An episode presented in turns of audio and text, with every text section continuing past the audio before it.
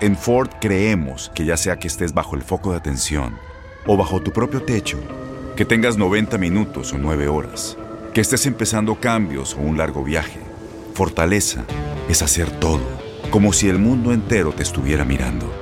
Presentamos la nueva Ford F150 2024. Fuerza así de inteligente solo puede ser F150. Construida con orgullo Ford. Fuerza Ford. Batazo profundo y se va de cuadrangular. Le tira, abanica, se poncha y gana los Dodgers. Batazo elevado y peligroso por el lado derecho. Va en busca. Bellinger busca, brinca y captura la pelota contra la pared. Cantado el tercer strike y los Dodgers son los campeones por sexto año consecutivo de la División Oeste de la Liga Nacional. Batazo profundo al jardín izquierdo. La pelota se va, se va, se va y despídala con un beso. Bienvenidos una vez más amigos a este capítulo de Despídala con un beso con Jaime Jarrín, donde nos reunimos con diferentes personajes y personas del, mundo del béisbol, de hablar de el deporte que nos encanta, el béisbol. Yo soy Jorge Jarrín, damos la bienvenida una vez más a mi papá Jaime Jarrín. Papá, ¿cómo estás? ¿Qué tal Jorge? Muchísimas gracias, muy buenas tardes. Aquí estoy feliz en verdad porque pude conectarme finalmente con una persona con quien yo deseaba hablar porque sé que su, su intervención va a ser muy, muy interesante para todos aquellos que están siguiendo esta, este podcast y el béisbol de grandes ligas. Me refiero nada menos que a Karim García. Karim, ¿qué tal? Un placer saludarle. ¿Cómo está?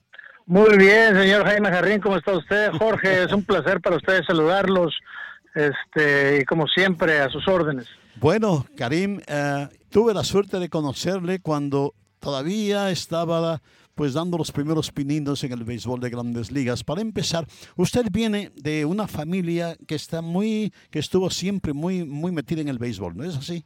Sí, así es. Este, mi padre jugó en, en México en las dos ligas, tanto en verano como en invierno. 17 años en el verano, alrededor de 12 años en el invierno y pues por ahí viene el, el, torrente sanguíneo, ¿no? Para el amor al béisbol, como siempre. Claro, ¿en casa siempre hablaban solamente de béisbol? Siempre se habló de béisbol, este, pero al principio de, de, mis comienzos no, no comenzamos como un beisbolista, comencé como un atleta. Yo fui corredor de atletismo, campeón nacional de, atletismo en México, este, a mi corta edad, y yo comienzo a jugar béisbol hasta los 12 años, comienzo a agarrar un bate por primera vez para para agarrarle el gran amor que le he tenido a este bonito deporte. Bueno, en esos años, en esos eh, tiempos, eh, los Dalles buscaban muchos peloteros eh, mexicanos. llegó Fernando Valenzuela, luego después tuvimos una jornada fantástica con Juan Castro, con, con Rocket Valdés, con Antonio Zuna. Dígame, ¿usted formó parte de ese grupo de prospectos que fueron a la Academia Pastg? Sí, así es, este, Jaime. Fíjate que tuve la oportunidad, un año después de los personajes que usted menciona, como Ismael Valdés, Juan Gabriel, Bahuel Castro y como Antonio El Cañano Zuna, ellos fueron de la décima generación. Yo tuve la oportunidad de estar en la onceava generación con Pastegé, y ahí es cuando May Brito, el scout que nos firmó a todos nosotros, tuvimos la oportunidad de firmar primero que nada para ligas, un contrato de ligas menores para los Dodgers de Los Ángeles. Ajá, efectivamente. Usted firmó en el año 92, ¿no? Ellos firmaron en el año 91, usted en el 92. Sí, así es correcto. A mí me firman en 1992 e inmediatamente me mandan a la Liga Instruccional en Arizona, donde participo alrededor de mes y medio en la Liga de, de Arizona Instruccional y después ya me hago profesional con los Yaquis de Ciudad Obregón, Sonora, en el mismo año del 92 y debuto ya profesionalmente en la Liga Mexicana del Pacífico a los 16 años para 17. Oye, eh, Karim, cuéntame un poquito nomás de esa sensación, porque tú tenías solamente 16 años cuando te firmaron a tu primer contrato profesional y a la edad de 16, me imagino que era ya tu sueño desde, desde muy pequeño de jugar béisbol tal como tu papá, familia y todo, pero cuando se realizó ese momento a la edad de 16, ahí te diste cuenta, oye, voy a realizar, voy a ser profesional. ¿Cómo fue eso? Sí, así es. Cuando, cuando a mí me firma este Mae Brito, sí. este para los los Dodgers de Los Ángeles cuando yo tenía 16 años, yo siempre había sido fanático de los Dodgers precisamente porque lo, lo que nosotros yo veía solamente en México era el, el, equipo de los Dodgers de Los Ángeles y sobre todo cuando pichaba Fernando Valenzuela. Entonces yo siempre le dije a mi padre, si alguna oportunidad hay de que yo firme para el equipo de Los Ángeles de los Dodgers, a mí me encantaría. Y se me hizo mi sueño realidad cuando Fernando Valenzuela, digo, cuando May Brito viene a verme en la Academia de Pastejé y me firma. Efectivamente, bueno, eh, firma a los 16 años de edad y luego viene a ligas menores como uno de los más jovencitos y luego debuta en grandes ligas también como el pelotero más joven de todos los que militaban en grandes ligas. Ese es un honor muy grande, en verdad, eh, Karim. ¿eh? así es, Jaime. La verdad que me tomó sorpresivamente cuando a mí me, me dicen cuando estoy en AAA jugando en Colorado Spring el 31 de agosto de 1995, mi manager en ese momento era Rick Dempsey y me dice, Karim, necesito hablar contigo. Entonces yo pensé que había hecho algo mal dentro del juego o me quería comentar algo que necesitaba hacer y me dice, no, quiero felicitarte porque en este momento te estamos hablando para que subas tú al equipo grande. A mí no me cayó, eh, no me di cuenta hasta que me dice, no, vas con los Dodgers de Los Ángeles a grandes ligas a jugar. en ese momento me sorprendo totalmente y pues como cualquier muchacho de esa edad me sale la lágrima, me da mucho gusto. Le doy un gran abrazo y le digo muchas gracias por, por tener la paciencia que me tuviste y la gran oportunidad que me están dando los Dodgers para poder llegar a grandes ligas en ese momento, a esa corta edad. Eh, ¿Llamó enseguida a su papá para avisarle? Inmediatamente hablo yo a mi padre, a mi madre y les comento, este, eh, les tengo una muy buena noticia. Me acaban de subir este, al equipo grande de los Dodgers, pero qué sorpresa para mí que cuando yo les aviso y les digo quiero que vengan para verme a Los Ángeles, ya el señor May Brito, que yo creo que le habían avisado anteriormente, ya les había avisado a mis papás, ya ellos estaban haciendo los planes para ir a verme.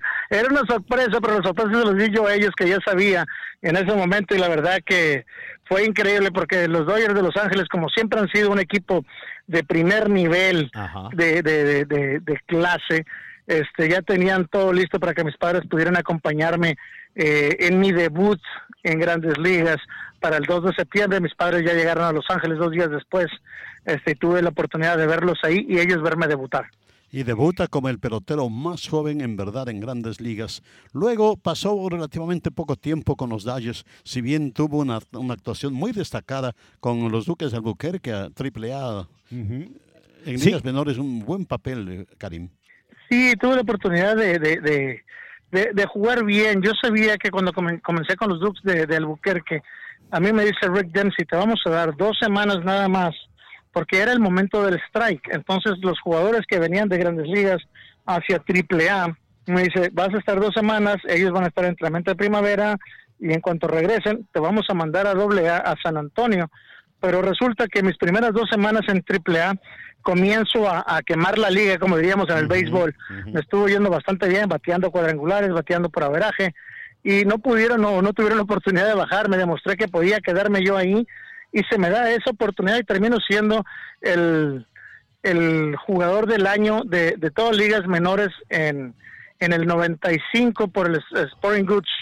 Entonces se me entrega un trofeo y gracias a Dios nos fue muy bien, quedé campeón de, de, de producidas ese año en 1995 y es cuando se me sube a grandes ligas. Eh, en, en tu tiempo en las ligas menores, terminaste antes de subir a, las ligas mayores bateando 281, 98 cuadrangulares, 375 carreras impulsadas.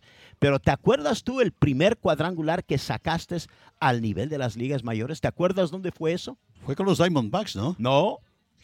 Así es, fue con los oh, Diamondbacks en 1998, en entrenamiento de primavera, cuando comienza el, el, el, el sprint training, se podría decir pego el primer cuadrangular de la franquicia yo oh, sí, de, sí, de los Diamondbacks en el 98 y después pego el segundo cuadrangular de la franquicia ya este, en, el Opening Day en, en 1998 también. Si me permite, Karin, te debo aclarar por qué los Diamondbacks. Porque ese año se expande el béisbol y todos los equipos tenían que poner a disposición de los, de los Diamondbacks un cierto número de peloteros. Los Dodgers incluyeron a Karim García en esa lista y los Diamondbacks inmediatamente pues lo recogieron a, y se convierte en, en un Diamondback, Karim García, ¿no es así?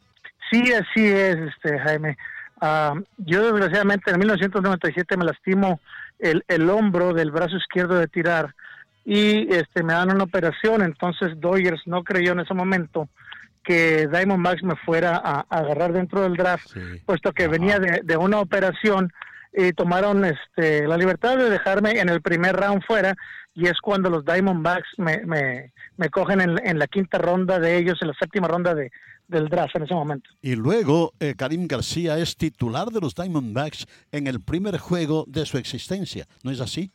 Sí, así es. Para mí fue, fue un gran honor cuando Buckshot Walter me dice durante la, la temporada en primavera, me dice, Karim, has hecho el equipo la primera vez que a mí me dice un manager que, que soy el, el- el titular del, del equipo, que estoy que hice el equipo de Grandes Ligas en ese momento. Y pues para mí fue un, un- un gran honor. Fue casi como volver a, revivir que me habían subido a Grandes Ligas, puesto que les hablo a mis padres nuevamente para que me acompañen en el, el primer juego de inauguración del estadio de los Diamondbacks en ese momento, Luego- en 1998. Luego saca el segundo cuadrangular en la existencia de esa franquicia. ¿Usted sabe quién fue el que conectó el primer cuadrangular para los Diamondbacks? ¿Sabe? Claro que sí, mi paisano Vinicio Castilla, Oh. de, de Claro. hecho pegó el primero y el segundo. Ajá. Vini estaba enrachado en ese año. Sí, qué bien, qué bien, qué bien. Luego después, eh, Karim es, es cambiado por los Diamondbacks a los Tigres de Detroit. Y, y cambiado por un personaje que luego se convertiría en uno de los más grandes peloteros de la organización de los Diamondbacks Arizona, quien actualmente inclusive es asesor de- del eh, presidente de la organización, de Derek Hall. Me refiero a, a Luis González, ¿no es así? Sí, así es. De hecho, Luis González debería de darme la mitad de su contrato porque hizo toda su carrera con, con Diamondbacks después de que lo cambian a él para Arizona y a mí me cambian para Tigres. Y me da mucho gusto por, por Luis porque en su momento pues era un jugador que, que era regular pero no tenía el impulso que le dieron los Diamondbacks y lo que están buscando ellos y con todos los jugadores que tenían Arizona en su momento pues hizo una gran carrera, este quedó jugador más valioso en Serie Mundial y a mí se me dio la oportunidad de llegar a, a Detroit y cerrar el, el, el juego, este, del el último juego con, con lo- en, en el estadio de Tigres de Detroit. Ah, en ese estadio, Karim, tú eres uno de los pocos que tiene la distinción de haber sacado un cuadrangular que salió completamente del parque. Por sobre el techo del jardín Ajá. derecho. ¿no? Sí, así es. Este, yo fui el jugador número 34 de la existencia del, del viejo Tiger Stadium que ya no existe. No, ya. Solamente, y fueron más de 100 años, y si nos ponemos a contar todos los grandes jugadores que pasaron por ese, por ese magnífico estadio, pues me siento honrado de ser uno de los pocos o de los 34 que tuvimos esa oportunidad de, de- de hacer esa hazaña. ¿Recuerda cuando, cuando conectó a la pelota, se dio cuenta que, esa, que ese bateo se iba a ser tan grande? ¿Lo sintió? Sinceramente no, Jaime, porque estaba bateando yo en contra de los, de los Chicago White Sox en ese momento. El pitcher era el puertorriqueño este Jaime Navarro, Jamie Navarro, Sí, sí, y sí. me tira un cambio que se le quedó completamente al medio. Y yo, por supuesto, siendo un, pelotero agresivo en ese momento, pues hice el swing más, más fuerte que pude hacer, o los que hacía regularmente, y tuve la oportunidad de sacarla completamente del estadio. Entonces, no me di cuenta hasta que pasó por arriba del techo que ya había conectado el, el cuadrangular ese, sinceramente. Luego después, Karim, usted estuvo en dos ocasiones diferentes vistiendo la franela de los Yankees de Nueva York, ¿no es así? Así es, en, mil- en el 2002 yo este, hago el, el entrenamiento de primavera con los indios de Cleveland y cuando ellos deciden quedarse con Brady Anderson en ese momento y me dicen que voy para ligas menores, les dije que no me interesaba jugar ligas menores, que iba a buscar otra oportunidad con alguien más y es cuando los Yankees de Nueva York me firman a mí y me dicen vas a jugar este par de meses y te vamos a dar la oportunidad de regresar a grandes ligas y correcto en par de meses me regresan a grandes ligas cuando se lastima un jardinero y me suben, pero solamente tengo cinco, cinco turnos al bat y es cuando ellos deciden tratar de regresarme a ligas menores y opto de salirme de mi contrato y los ah, indios de Cleveland dicen, Karim, vente para acá, nos conoces bastante bien, vente un mes y te vamos a dar la oportunidad de regresar con nosotros. Y así fue, cumplieron su palabra y el mes regresé otra vez a, a jugar a grandes ligas con ellos. ¿Cómo se sintió vistiendo la franela de los, de los Yankees de Nueva York? ¿Cómo estuvo su, su permanencia con ellos? La verdad que es muy bonito, es como jugar con, con la franela de, de- de los Dodgers. Es una franquicia de mucha historia, de muchos jugadores de, de, de antaño que están en el Salón de la Fama que nosotros este, sola- este, admiramos, recordamos y, y, te- y queremos jugar con ese tipo de equipos donde sabes que siempre tienes la oportunidad de llegar a, a los playoffs, a Serie Mundial y representar. Solamente, no, no nada más al equipo o a la ciudad, sino también a tu país, porque en este caso yo como mexicano, siempre que me ponía una franela de un equipo de grandes ligas, siempre he representado a México con orgullo y he tratado de llevar el nombre de México a todos lados. Dígame, eh, dígame, eh, Karim, ¿cómo fue el incidente ese en que usted saltó al, al bullpen de, de los eh, Yankees, creo que fue? O, Sí, o- fue de los de Yankees, los ah, con, ah, A con defender Jeff a- Nelson. a defender a un pitcher, ¿no? a, De- a Jeff Nelson. Se metió Así en un es, lío, ¿no? así es, Jaime. Este, el problema es que eh, tuvimos un par de trifulcas al principio del juego en contra de, de Boston cuando Pedro Martínez le pega un pelotazo. Sí, sí, este. Después cuando Pedro Martínez tira a, a, a Don, el soldadito Zimmer, contra, la, contra el suelo. Posteriormente, para la séptima entrada, yo veo que la, una persona que se supone que estaba cuidando el bullpen de los Yankees en ese momento, se hace de palabras con Jeff Nelson dentro del, del, del, del bullpen de, de nosotros, del Yankees. Ajá.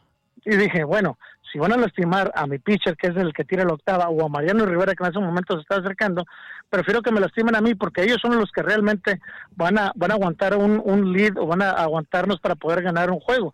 Prefiero yo pelearme que, que le pase algo a ninguno de ellos. Es cuando yo decido brincarme la, la barda y este pelearme con, con la persona esta que estuvo en ese momento ahí. Karim, usted ha estado con varias organizaciones, no sé cuántas, un buen número de organizaciones. Dígame, ¿existe alguna diferencia en verdad en lo que a calidad se respecte, se refiere a, a la forma como tratan a los peloteros, eh, cómo, cómo se desenvuelven fuera de la cancha? ¿Hay una diferencia entre, entre las organizaciones? ¿Puede usted catalogar como estos en verdad son de primera clase y estos eh, dejan mucho que desear?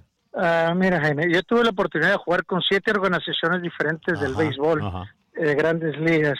Y, y para mí todas son de primera clase, tú viajas en, en un avión particular con todos tus demás compañeros, pero sí siente un poco más la camisola, el jugar con un Dodgers, el jugar con un Yankees, a diferencia y con todo respeto a los demás equipos, Claro, que claro, jugar claro. con un Arizona que iba comenzando, con un Baltimore, con un, un Mets, con un este Tigres, ¿por qué?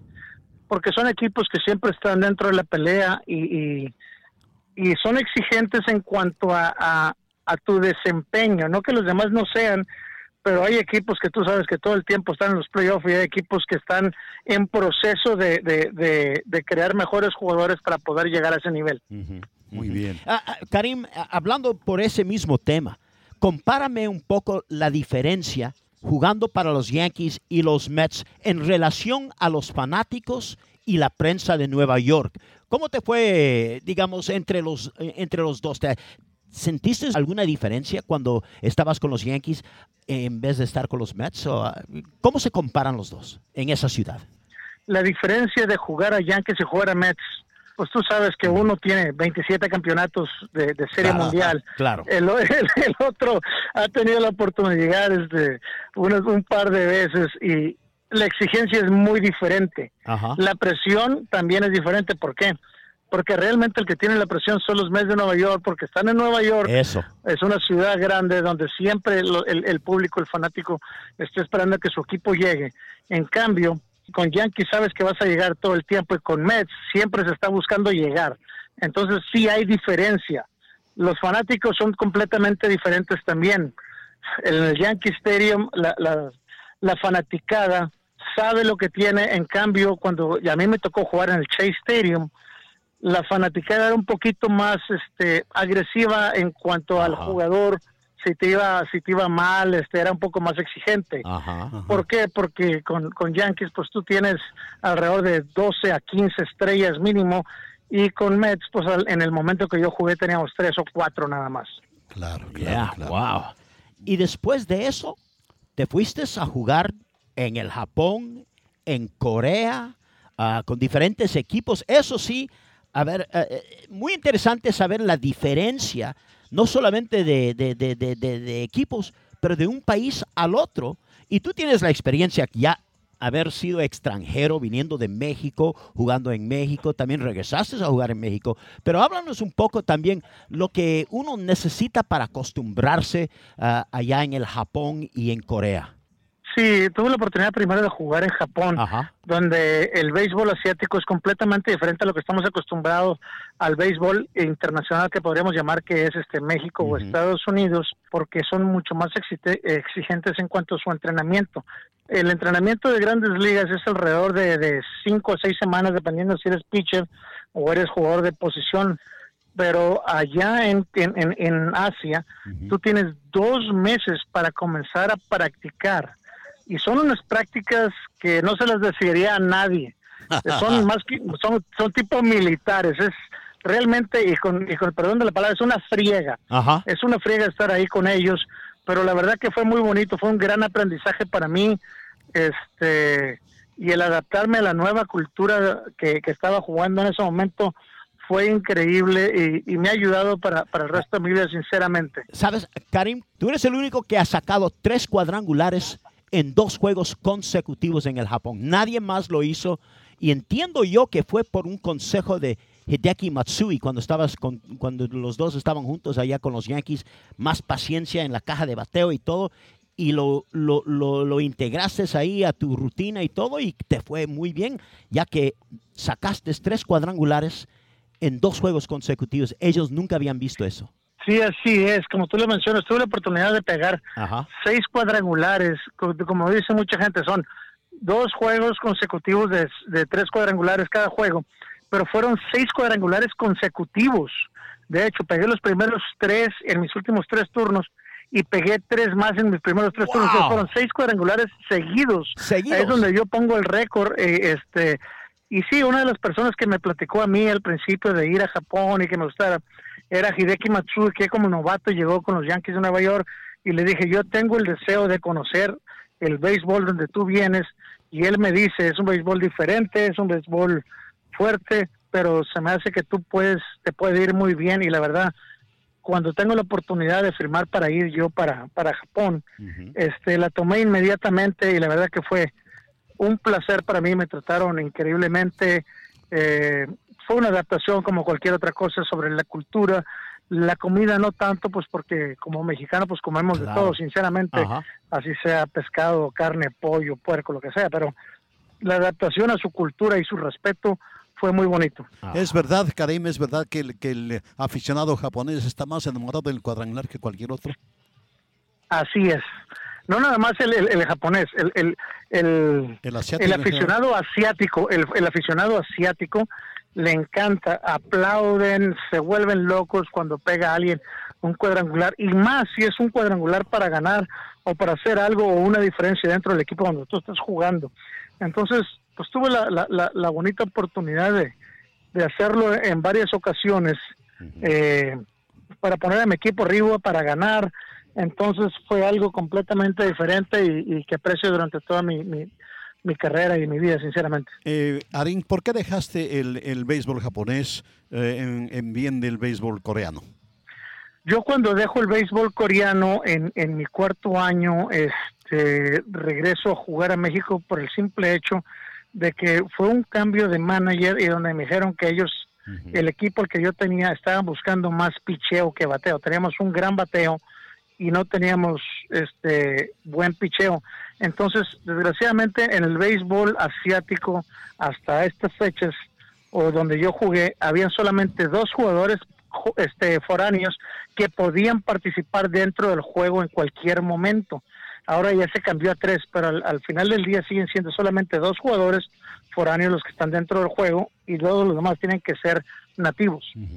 ¿Te gustó el, el ambiente de Corea?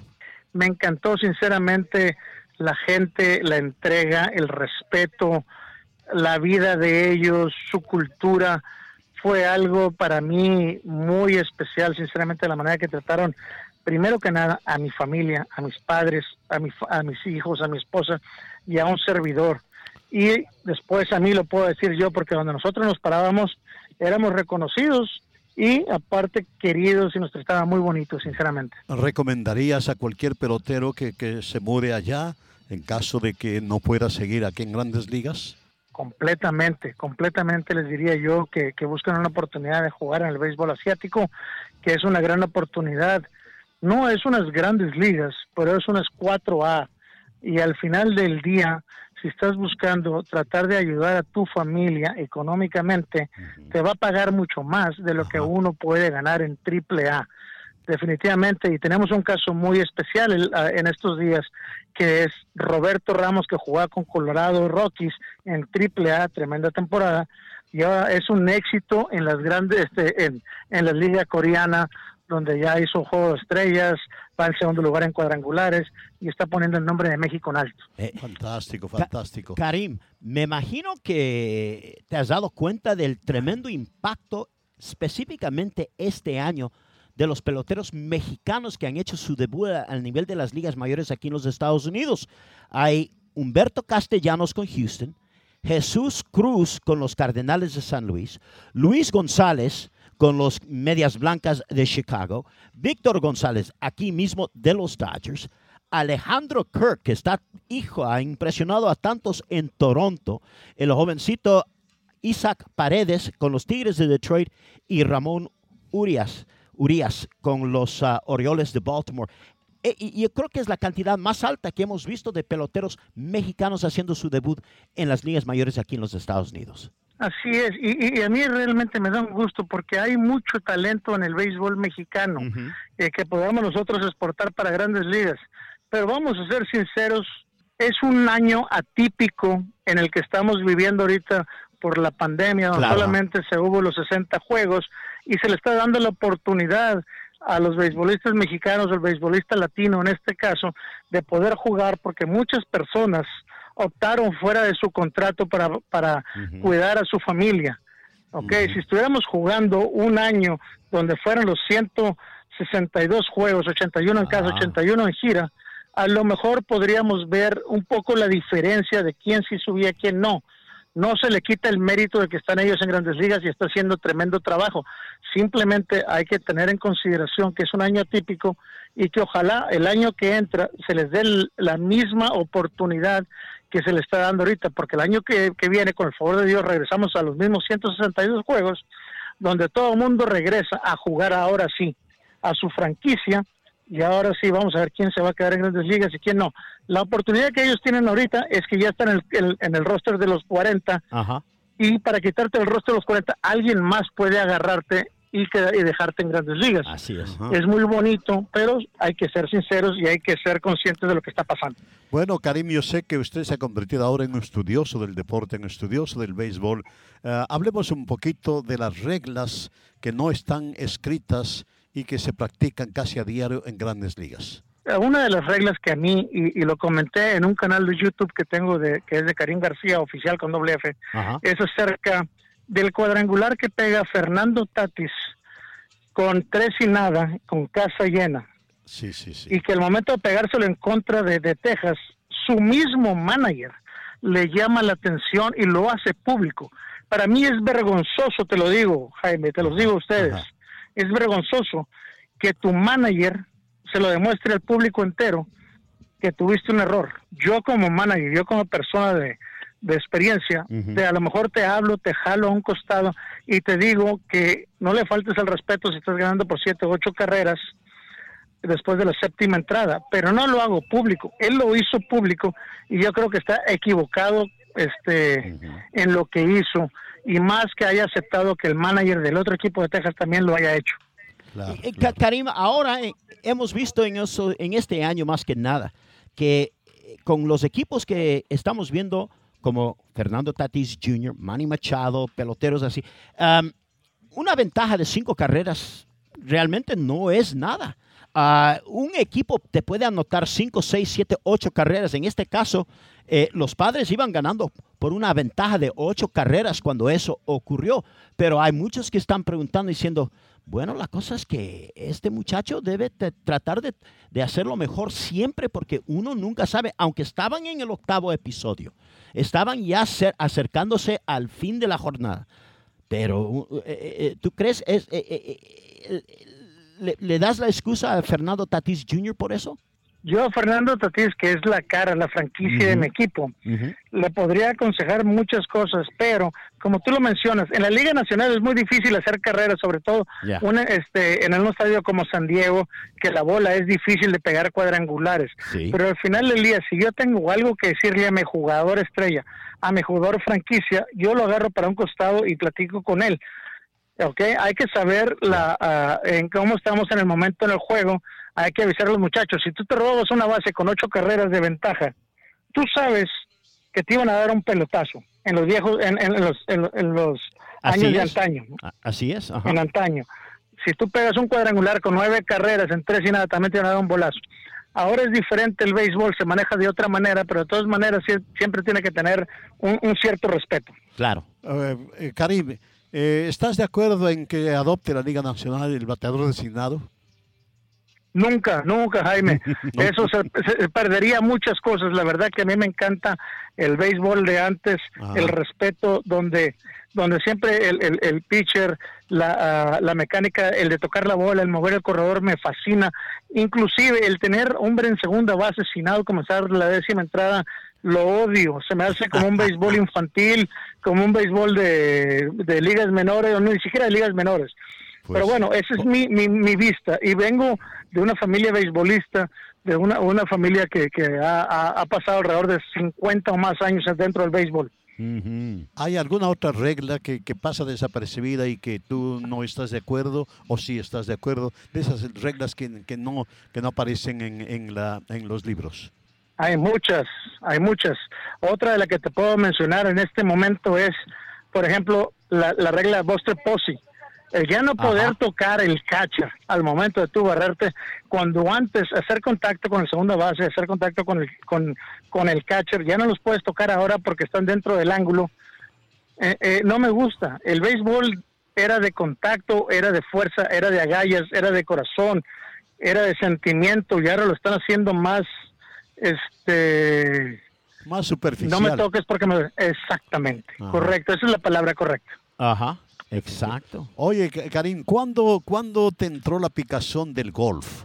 Yo sé que tú eres años. Yo sé que tú eres un tremendo golfista. Sí, Jaime, este, pues me encanta. No, no soy muy bueno, pero desde los seis años juego golf. Mi, mi, mi handicap siempre ha fluctuado entre cuatro de handicap y seis de handicap. Ahí es lo que lo, que hemos hecho. Entonces, este, he tirado rondas abajo de par. Nos ha ido bastante bien. Este, ahora que, que, que ya estoy retirado, pues tengo la oportunidad de, de disfrutarlo más este bello deporte. ¿Y por qué? Porque eres tú contra el campo, donde te, te, tienes que enfocar solamente en lo que tú haces y olvidarte de los demás. Es como cuando tú estás enfrentando a un pitcher. No hay nadie quien te ayude. Eres tú contra la persona que está enfrente de ti nada más. Y ese es el enfoque que tiene que tener uno. Te olvidas de los fanáticos, te olvidas de las personas, te olvidas de todo y solamente te enfocas en lo que tienes enfrente de ti. Oye, eh, eh, Karim, hablando, siguiendo ese tema, no sé, ¿llegaste a ver el, el, US Open este año? Por si acaso el que le ganó el jovencito DeChambeau. DeChambeau, yo lo vi este, ganar el campeonato de, del US Open en el golf. En el golf. Y, y le están... ese muchacho aumentó alrededor de 30 libras en cuanto a, fuerza y todo lo demás. Es lo mismo que en el béisbol. Si tú tienes una dedicación y tú crees en lo que estás haciendo y te va a ayudar, eh, eh, indiferentemente en el deporte que tú hagas, te va a ayudar muchísimo. Hemos visto la evolución de los cuerpos del béisbol a través de los años y los jugadores como un Giancarlo Stanton, hemos visto como un Aaron George e inclusive un de Chambó, ahora que aumentó 30 libras y le pega 350, 300 yardas a diferencia de los demás que le saca 30, 40 yardas y hace mucho la diferencia. Ajá. Y le están criticando, Karim, diciendo que estos ahora los, ah, los, los, que están jugando, están ganando los campeonatos, todos nomás con la, la, bola larga y un pitching wedge, y que les falta ser más creativos con sus, con sus tiros. Que, que y, y, no puedo creer que les están criticando por esa razón, pero hay muchos que dicen, oh, este, esto es aburrido porque es, pura, es solamente el driver y su pitching wedge. ¿Qué, qué, qué opinas tú sobre eso?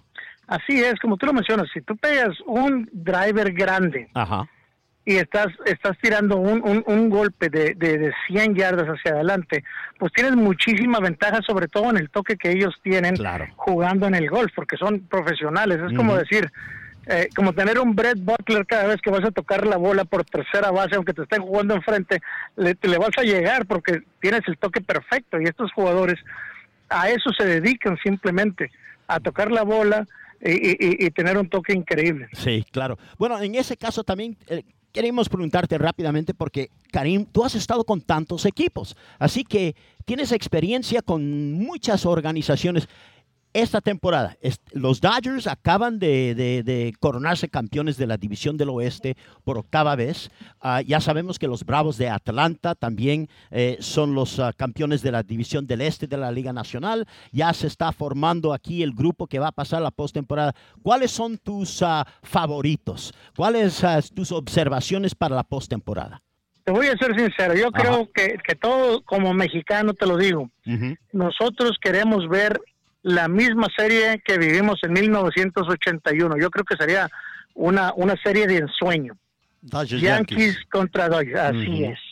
Y, jugando, tirando el séptimo juego, un Luis Urias en la séptima entrada, si entrada de relevo, porque ahorita desgraciadamente no se sabe si lo van a dejar de abridor o lo van a dejar de relevo para los playoffs, pero eso sería algo increíble para toda la afición mexicana. Oye, Karim, ya para terminar, dime, ¿cuáles son tus obligaciones now y tus responsabilidades? Yo sé que estás ayudando mucho al desarrollo del béisbol en México con la nueva administración, los nuevos planes que tienen allá de incrementar mucho el interés por el béisbol. Así es, Jaime. Este, eh, estoy dentro de, la oficina del presidente de la República que se llama ProBase, que el, jefe de nosotros es Edgar González. Yo estoy encargado del desarrollo de entrenadores a nivel nacional, donde vamos a diferentes estados a dar el conocimiento que nosotros hemos adquirido a través de los años con jugadores que están certificados dentro de, de Major League Baseball para tener mejores entrenadores y crear mejores peloteros al final. Muy bien, yo sé que hay muchos países donde están tratando de incrementar el interés por el béisbol. La necesidad mayor es crear coaches que sepan la materia y que sepan enseñar. Faltan coaches, faltan instructores. ¿Tú crees? Definitivamente, Jaime, definitivamente. ¿Por qué? Porque todo el aprendizaje de un jugador viene a través de su coach o su manager y su coach no está preparado a la actualidad pues va, van a tardar mucho. Hay muchos jugadores que tienen muchas facultades y van a sobresalir, pero hay muchos que se quedan en el camino, desgraciadamente, porque su coach o su manager llegó hasta cierto punto y no puede ayudarlos a trascender aparte de ahí. Ahí es donde nosotros venimos y lo que queremos hacer para engrandecer no más el béisbol de México, sino internacionalmente y donde nos llamen. Karim, ha sido un placer enorme platicar contigo. Estoy encantado de verme conectado contigo porque en verdad eres, eres una fuente de sabiduría maravillosa para todos los que tienen interés en el béisbol. Te felicito por todo lo que has hecho, una carrera en verdad maravillosa. Yo sé que al principio te criticaron diciendo que tú no tienes mucho interés en el béisbol porque vienes de una familia caudalada, que más te interesa el golf, que más te interesan otras cosas y no el béisbol. Así es que, eh, pues... Eh, te felicito por todo lo que has hecho, Karim, y me da una alegría enorme porque yo te vi llegar a la organización de los Dodgers, vi tus primeros pininos, te, te visité cuando estabas en, en una, en una postemporada con los Yankees, me presentaste a tu papá en esa ocasión. En verdad que ha sido un trajinar maravilloso, te felicito por ello, Karim.